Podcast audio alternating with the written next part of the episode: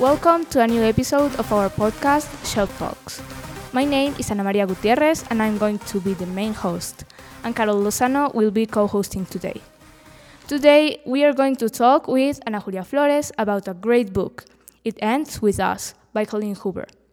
In this book, many interesting topics arise, including toxic relationships, letting go, the support of childhood friends, overcoming obstacles, homeless people, and to what extent a person is good or is bad. First of all, can you tell us what is this book about? What do you like about reading this book? Okay, so yeah, first of all, like to say a bit of a summary about the book. It is about this girl named Lily, and she meets this guy Ryle, and uh, like she likes him a lot because he's a neurosurgeon and he's got a lot of great like physical aspects and also she likes the personality and stuff like that and like but sometime after they begin talking and like going out he starts showing some like kind of red flags and like the relationship turns like a bit bittersweet. And then at some point, she re-encounters with a past love of her life, and it's a really nice book, and I liked it a lot because it is like although it mentions a lot of like critical circumstances and like um, circumstances that are not always that great it is about overcoming them and about knowing how to act when you're confronted with that type of experiences. That's excellent. So do you think that the author experiences are part of this book or about books in general? Do the authors uh, base their books in their experiences well, I think that it depends on uh, what the book is about. But for example, for this specific book, in the author's note, notes, Colleen Hoover like specifies that she was based like on her own opinion and on her own like process of discovery and of her own process of overcoming these type of situations to like make the book and develop the characters as Lily, as Ryle, and other like of the characters. So I think that the author's experiences are really important because they are in some way what define like the author's point of view and what the book will try to express. All right, but what about relationships? Because relationships are important. For example, Shakespeare also mentions a lot of relationships uh, between romantic partners, between families, uh, between friends. So also like in the author's note, we can see like her relationship, Colleen's relationship with this kind of like relationship and situations. And also, I think that relationships are important because they are the way that humans communicate with others and like express their feelings and their thoughts. And like, I solely believe that humans are like social persons, people. So uh, when talking about relationship, it's important to like assume that everyone has a different point of view, and this is ultimately what Colleen Hoover is trying to express in the book. She's like trying to express a specific situation, like given different situations, but also her point of view. One interesting quote in this book is there is no such thing as bad people. We are all just people who sometimes do bad things. What do you think about uh, this line? Well, I think that it is mainly true. Like, I think I do think that we're all just like people who sometimes make mistakes.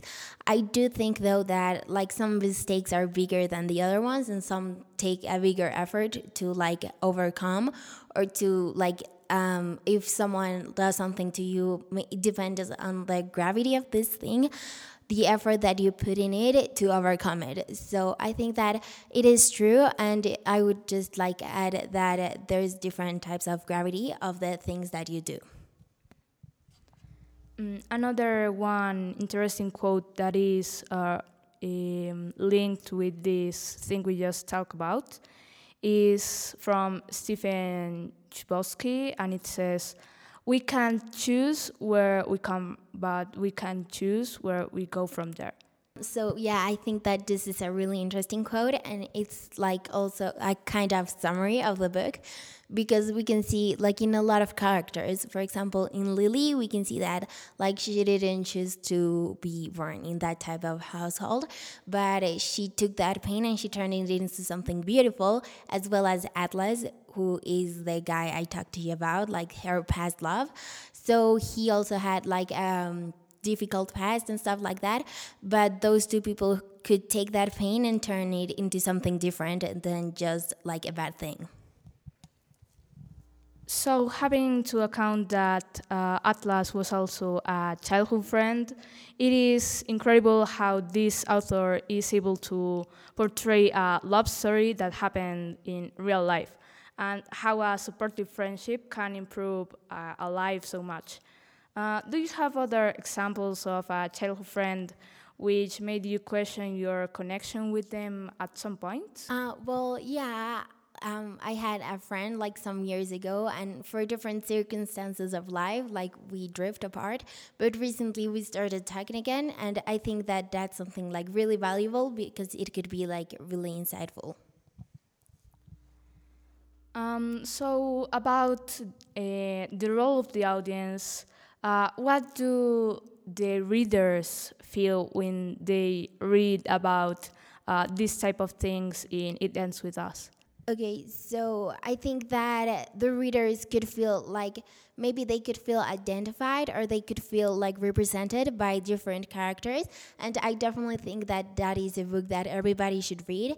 Doesn't matter like the different conditions of life, it is something that can either represent you or represent someone you know or some situation that some person might be going through. And I think that further than just expressing one specific situation is like the way that society evolves to just like be more accepting of different situations. And like i think it is an important book for everyone to read because it informs you about different topics and it also makes you like more conscious about the impacts of this in different people's lives. And finally if you were the writer of this book, uh, what will you change about the ending, uh, taking into account uh, that it could change the way people view the story? Or maybe would you change something about the ending at all?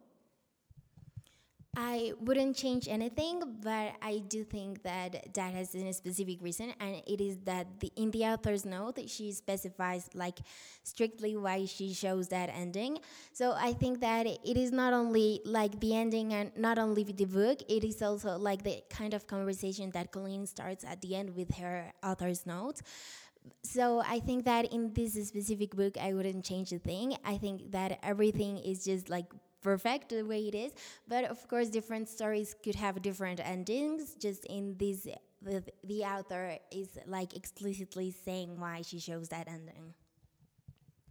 Uh, thank you so much for sharing this with us and with our li um, listeners in the podcast.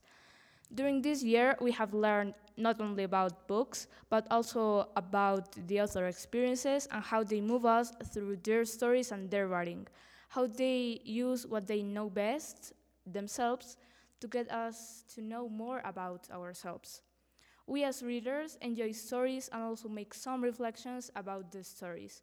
We connect with the authors and with what they experienced. In a way, we get to know them as we read what they created. Thank you so much for listening to Shelf Talks, and um, we hope that we could help you find some new uh, perspectives about many books and about uh, life in general and reading.